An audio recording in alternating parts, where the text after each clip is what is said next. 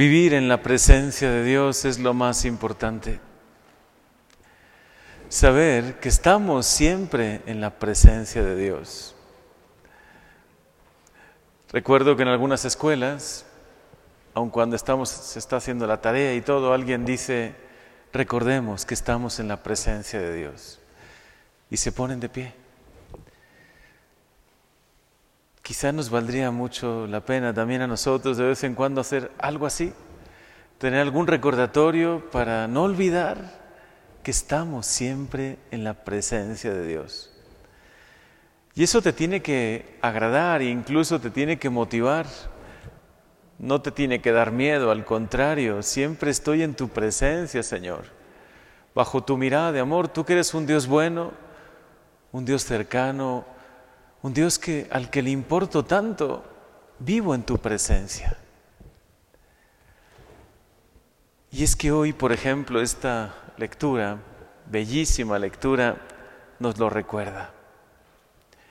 Cuando, cuando Dios se encontró con Moisés, que fue un encuentro totalmente inesperado para Moisés, ¿no? Imagínense, para el pueblo judío, para él, para el pueblo de Israel, que casi no podían ni pronunciar el nombre de Dios, por eso pronunciaban solo las consonantes. Yahvé. Poder encontrarse con Yahvé, con Dios, cara a cara, era impensable. Cuando se encuentra con grandísima sorpresa con Él, el Señor le pide, quítate las sandalias, porque el lugar que pisas es tierra sagrada. En algunos lugares todavía, algunas capillas, al entrar uno se quita las sandalias, se quita los zapatos para recordar y para entrar como en la presencia de Dios. Que sepas que la tierra que pisas, que no es una tierra física, es un lugar espiritual, es tierra sagrada.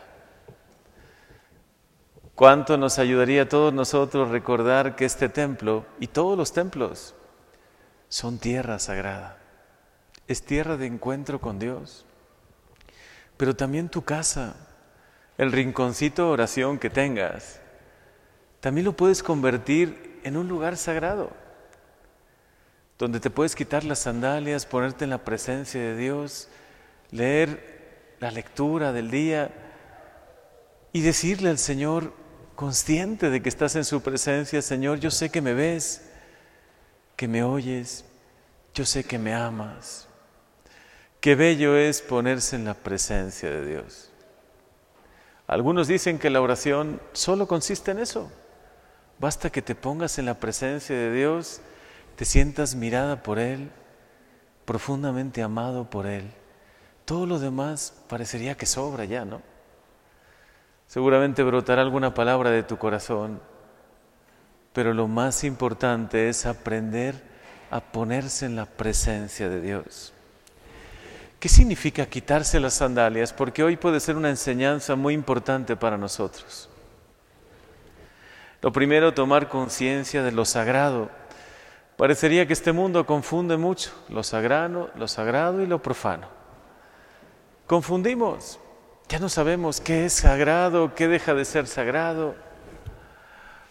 Y podemos recuperar esa conciencia de lo sagrado, los lugares sagrados, los objetos sagrados.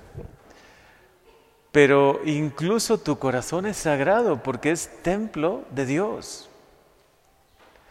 Tú eres templo del Espíritu Santo, por lo tanto también eres sagrado. Cuídate, respétate y por eso el pecado es lo peor que nos puede pasar, porque es perder la conciencia de lo sagrado en nosotros.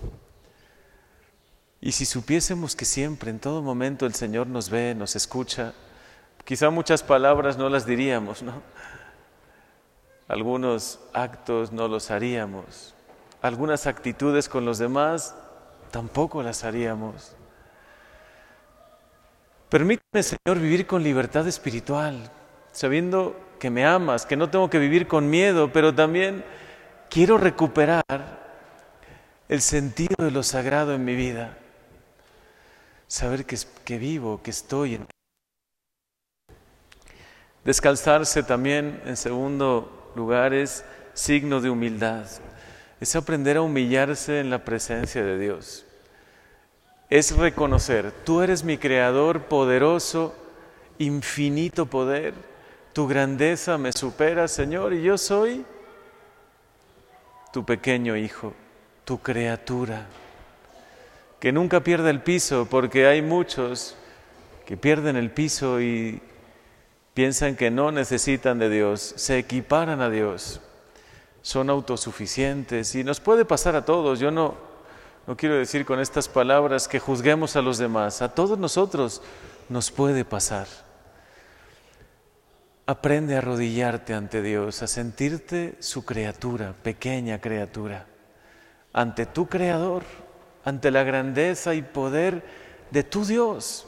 Es maravilloso sentir a Dios amigo, a Jesús cercano, como se ha manifestado últimamente y sobre todo en el Evangelio, que también nos llama amigos, pero sintiendo su amistad, no pierdas la conciencia de que Él sigue siendo Dios y que yo soy su pequeña criatura y yo quiero servirle y quiero amarle sobre todas las cosas y no quiero perder de vista que tú, Señor, eres mi Dios y yo tu criatura.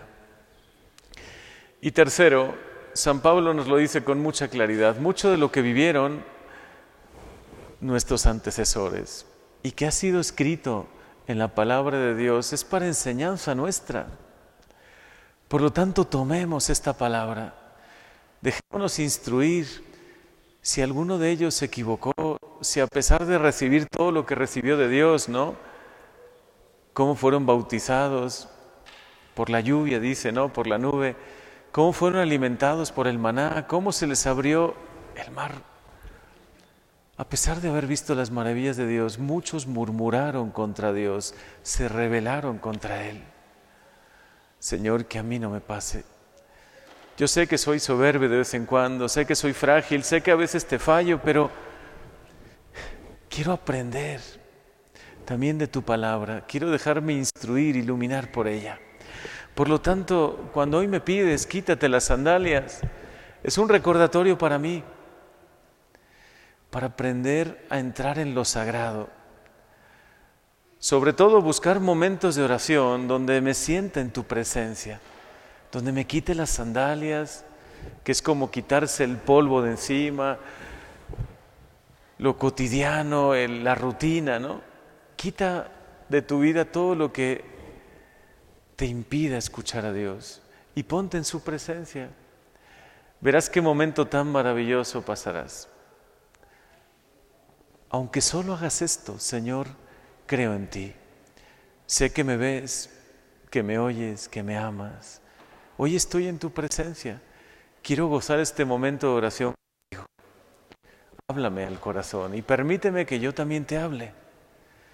Yo sé que tú eres mi Dios poderoso y yo soy tu pequeña criatura. Que aprenda a quitarme las sandalias y sobre todo que aprenda, Señor, a vivir en tu presencia siempre. Amén.